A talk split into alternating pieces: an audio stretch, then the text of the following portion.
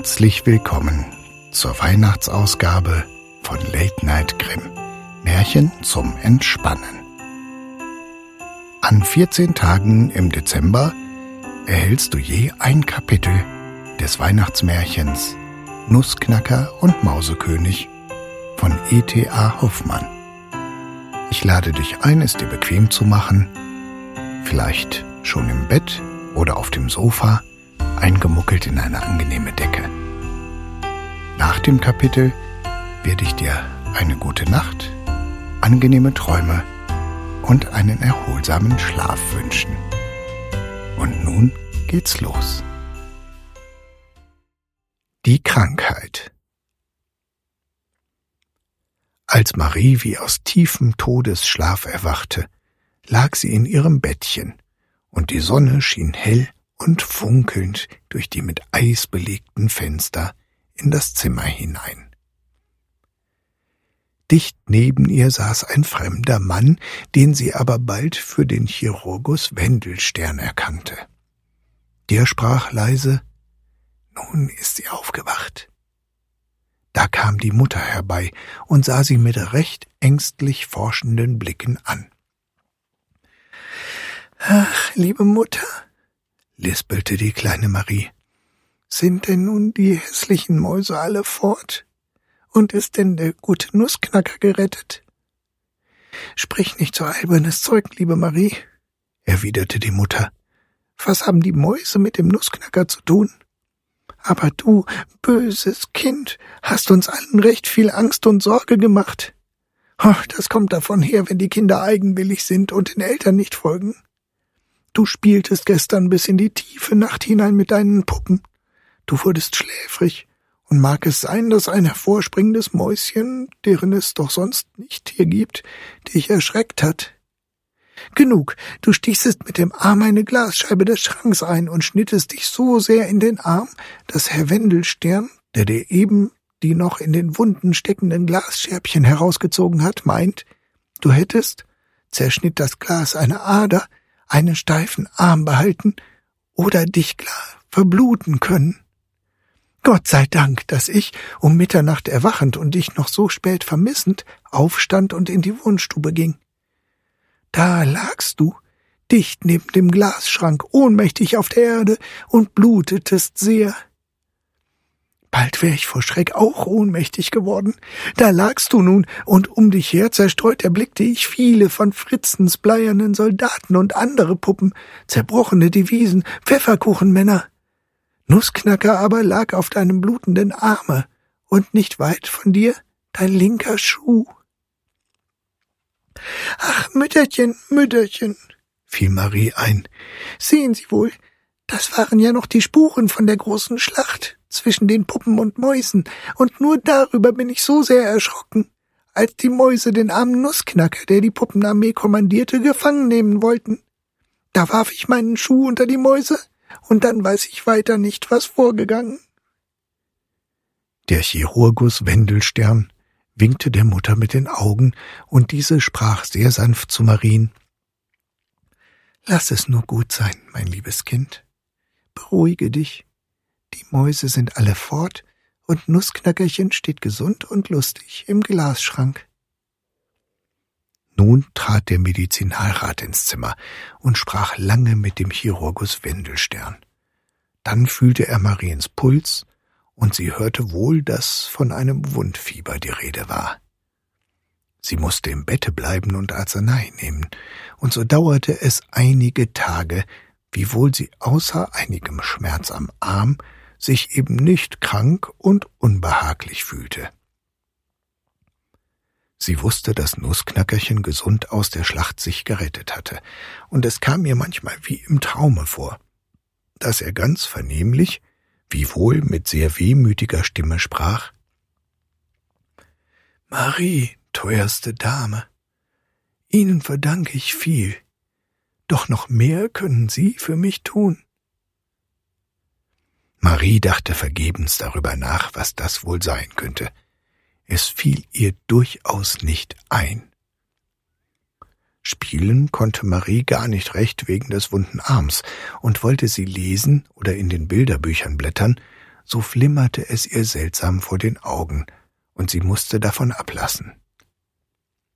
So musste ihr nun wohl die Zeit recht herzlich lang werden, und sie konnte kaum die Dämmerung erwarten, weil dann die Mutter sich an ihr Bett setzte und ihr sehr viel Schönes vorlas und erzählte.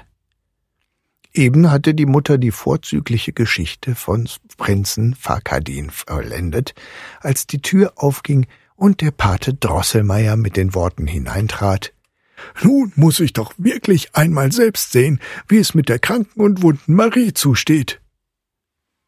So wie Marie den Paten Drosselmeier in seinem gelben Röckchen erblickte, kam ihr das Bild jener Nacht, als Nussknacker die Schlacht wider die Mäuse verlor, gar lebendig vor Augen. Und unwillkürlich rief sie laut dem Obergerichtsrat entgegen Oh, Pate Drosselmeier, du bist recht hässlich gewesen, ich hab dich wohl gesehen, wie du auf der Uhr saßest und sie mit deinen Flügeln bedecktest dass sie nicht laut schlagen sollte, weil sonst die Mäuse verscheucht worden wären? Ich habe es wohl gehört, wie du dem Mäusekönig riefest. Warum kamst du dem Nussknacker? Warum kamst du mir nicht zu Hilfe, du hässlicher Pate Drosselmeier? Bist du denn nicht allein schuld, dass ich verbundet und krank im Bette liegen muss? Die Mutter fragte ganz erschrocken, Was ist dir denn, liebe Marie?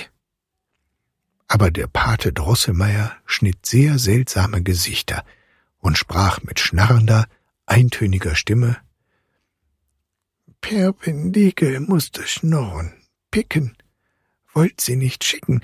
Uhren, Uhren, Uhren, Perpendikel müssen schnurren. Leise schnurren, schlagen Glocken laut Kling-Klang, Hink und Honk und Honk und Hank, Puppenmädel, sei nicht bang. Schlagen Glöcklein ist geschlagen, Mausekönig fortzujagen kommt die Eul im schnellen Flug, Pack und Pick und Pick und Puk. Glöcklein, bim, bim, Uhren, Schnurr, Schnurr. Perpendikel müssen schnurren, picken wollten sich nicht schicken, Schnarr und Schnurr und Pirr und Purr. Marie sah den Paten Drosselmeier starr mit großen Augen an, weil er ganz anders und noch viel hässlicher aussah als sonst, und mit dem rechten Arm hin und her schlug, als würde er gleich einer Drahtpuppe gezogen. Es hätte ihr ordentlich grauen können vor dem Paten, wenn die Mutter nicht zugegen gewesen wäre und wenn nicht endlich Fritz, der sich unterdessen hineingeschlichen, ihn mit lautem Gelächter unterbrochen hätte. Ei, Pate Drosselmeier, rief Fritz, du bist heute wieder auch gar zu possierlich. Du gebärdest dich ja wie ein Hampelmann, den ich längst hinter den Ofen geworfen. Die Mutter blickte sehr ernsthaft und sprach Lieber Herr Obergerichtsrat, das ist ja ein recht seltsamer Spaß. Was meinen Sie denn eigentlich? mein Himmel, erwiderte Drosselmeier lachend, kennen Sie denn nicht mehr mein hübsches Uhrmacherliedchen? Das pflege ich immer zu singen bei solchen Patienten wie Marie. Damit setzte er sich schnell dicht an Mariens Bette und sprach Sei nur nicht böse, dass ich nicht gleich dem Mausekönig alle vierzehn Augen ausgehackt. Aber es konnte nicht sein, ich will dir auch stattdessen eine rechte Freude machen. Der Obergerichtsrat langte mit diesen Worten in die Tasche. Und was er nun leise, leise hervorzog, war der Nussknacker, dem er sehr geschickt die verlorenen Zähnchen fest eingesetzt und den lahmen Kinnbacken eingerenkt hatte. Marie jauchzte laut auf vor Freude, aber die Mutter sagte lächelnd, Siehst du nun wohl, wie gut es Pate Drosselmeier mit deinem Nussknacker meint? Du musst es aber doch eingestehen, Marie, unterbrach der Obergerichtsrat die Medizinalrätin. Du musst es aber doch eingestehen, dass Nussknacker nicht eben zum Besten gewachsen und sein Gesicht nicht eben schön zu nennen ist. Wieso deine Hässlichkeit in seine Familie gekommen und vererbt worden ist, das will ich dir wohl erzählen, wenn du es anhören willst. Oder weißt du vielleicht schon die Geschichte von der Prinzessin Pirlipat, der Hexe Mauserings und dem künstlichen Uhrmacher? Hör mal, fiel hier Fritz unversehens ein. Hör mal, Pate Drosselmeier, die Zähne hast du dem Nussknacker richtig eingesetzt und der Kinnbacken ist auch nicht mehr so wackelig. Aber warum fehlt ihm das Schwert? Warum hast du ihm kein Schwert umgehängt? Ei, erwiderte der Obergerichtsrat ganz unwillig. Du musst an allem mäkeln und tadeln, Junge.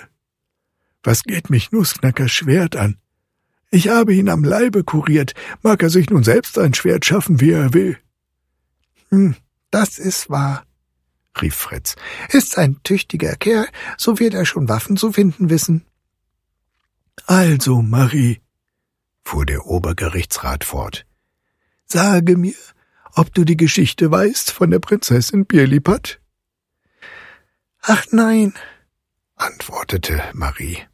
Erzähle, lieber Pate Drosselmeier, erzähle. Ich hoffe, sprach die Medizinalrätin, ich hoffe, lieber Herr Obergerichtsrat, dass Ihre Geschichte nicht so graulich sein wird, wie gewöhnlich alles ist, was Sie erzählen.